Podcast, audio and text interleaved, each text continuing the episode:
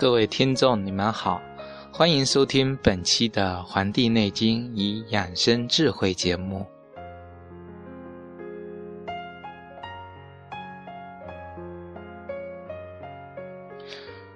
随着夏季的不断来临，很多人出现了消化不良以及脾胃虚的一些症状。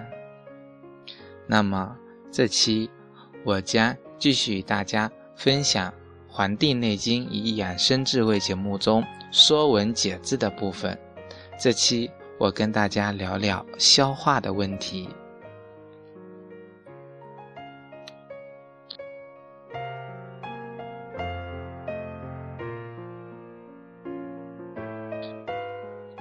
消化的“消”呢，这个发音同这个“小”小呢是削弱。减小的意思，表示的是有形的物体这个体积的减少，也用于描述无形的物质，比如说能量啊、时间的减少。那么“消”从这个从这个水字旁三点水，它的原意呢是指固体的这个冰雪体积啊减小，变成液态的水。那么“消”这个同音同义词呢，有金字旁的“消”和同义词“硕”，描述的就是这个同这个固体的金属啊，它融化的变成液态。那么“消”在《黄帝内经》中使用的是比较广泛的，比如。形容脑髓、骨髓的减小，在《黄帝内经·灵柩》的绝气这一篇中就提到了：夜脱者，骨属屈伸不利，色腰，脑髓消，颈酸，耳数鸣。那这段话的意思啊，是说。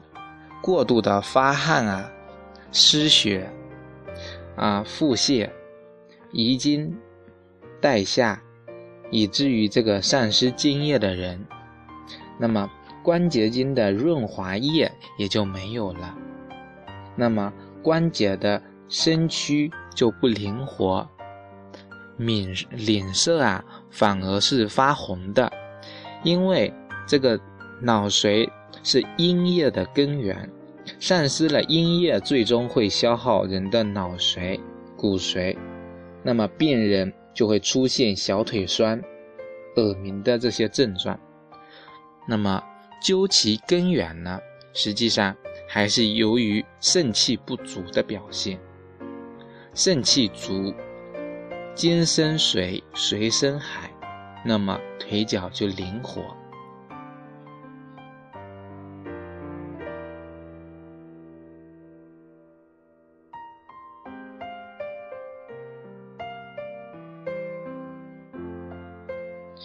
在《黄帝内经·灵柩》的庸句这一篇节中，也讲到了这个“筋烂则伤骨，骨伤则髓消”。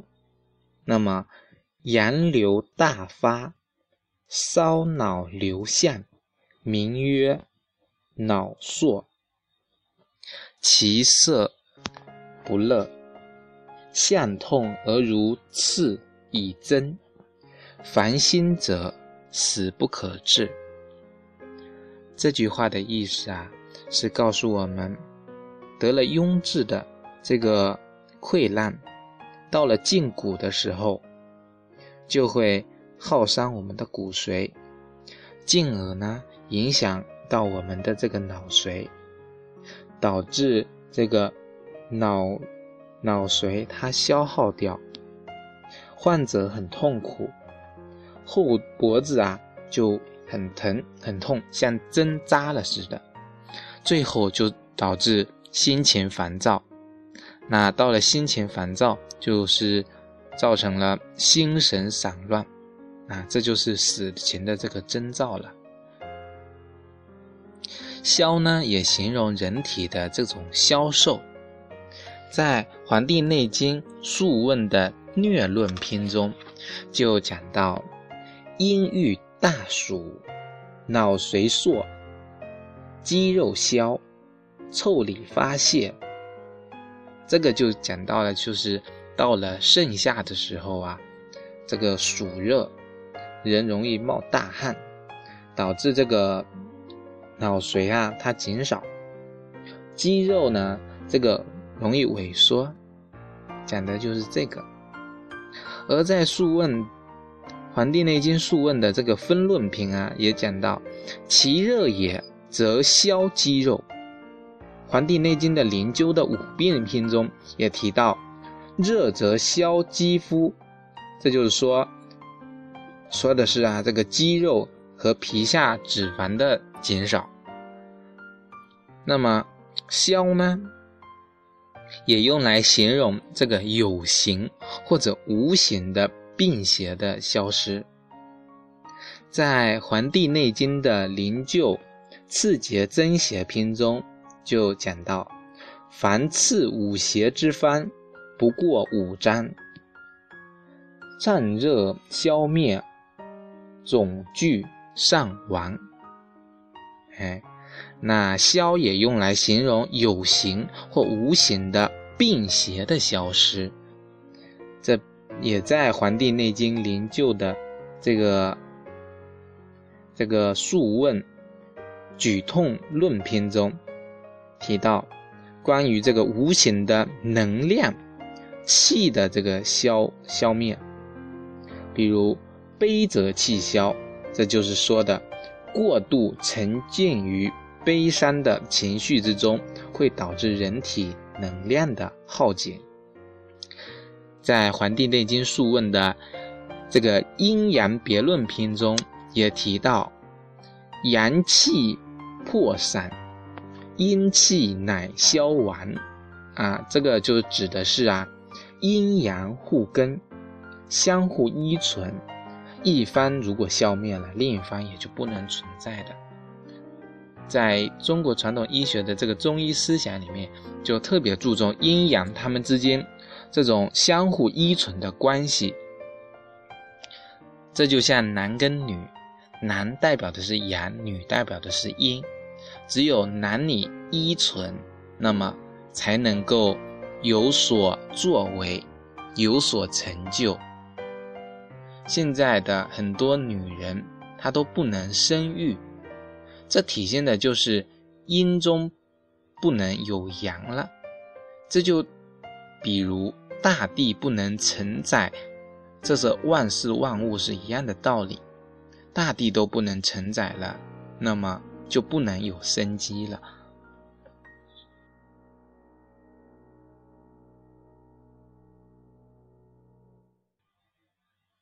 之前讲的都是关于消，那么我们回到之前讲的这个消化的主题啊，在《黄帝内经·灵灸》的这个失传篇中，就讲到胃中热则消谷。在《黄帝内经·灵灸》的大惑论中，也讲到谷消故善饥。在《黄帝内经·灵灸》的经脉篇中，也讲到其有余于胃，则消谷善饥。这几个啊，都讲的是胃呢对食物的这个消解的功能，用胃中的热去消化谷物，谷物消了，才会有感到饥饿。那总体来说，消呢就表示的是一种量变，同一种物质的量解，也就是所谓的物理的变化。消到了极处，就是消失、消亡、消散、消灭。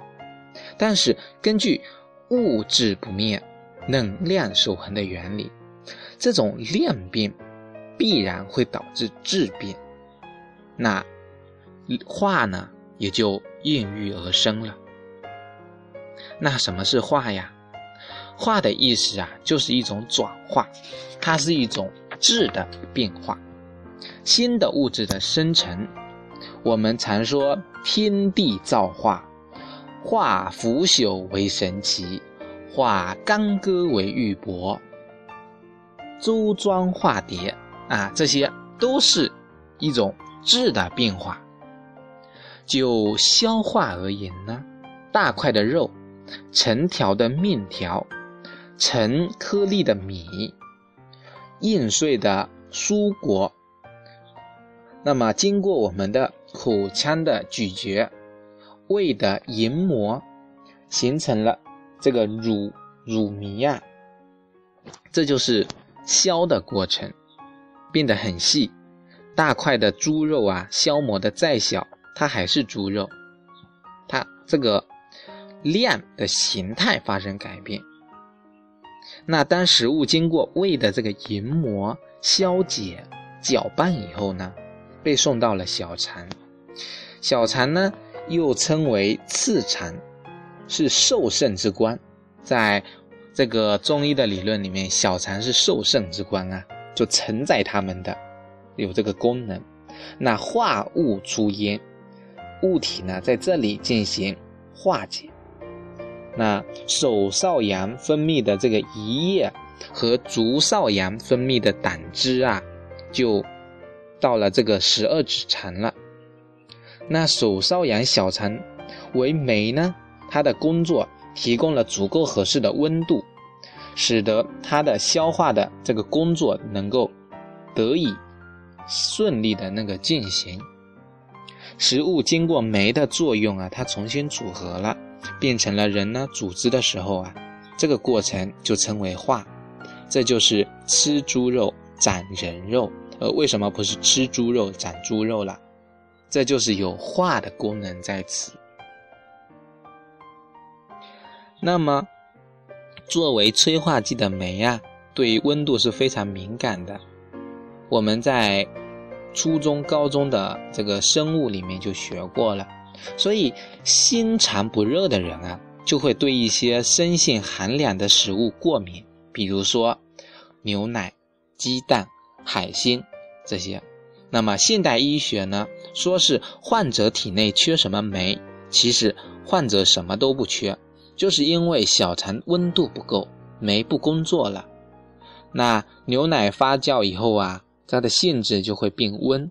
煮牛奶的时候加一些热性的药物，比如说干姜啊，在喝牛奶的时候就不会腹泻、腹胀、腹痛了。那吃鸡蛋的时候呢，如果也是这样的话，有人吃鸡蛋过敏，可是吃煎鸡蛋就没事。因为鸡蛋本是属凉的、寒的，那么这个鸡蛋经过经过油在油上面经过之后，啊，它就生热了，那么就能够化解它的热的本性。用春花用这个葱花呀，这个韭菜炒的鸡蛋就更没有问题，因为它们之间的性啊、属性啊是可以互补的。那么，外国人在吃这个煎鸡蛋上的时候撒一些胡椒粉啊，也是同样的道理。嗯，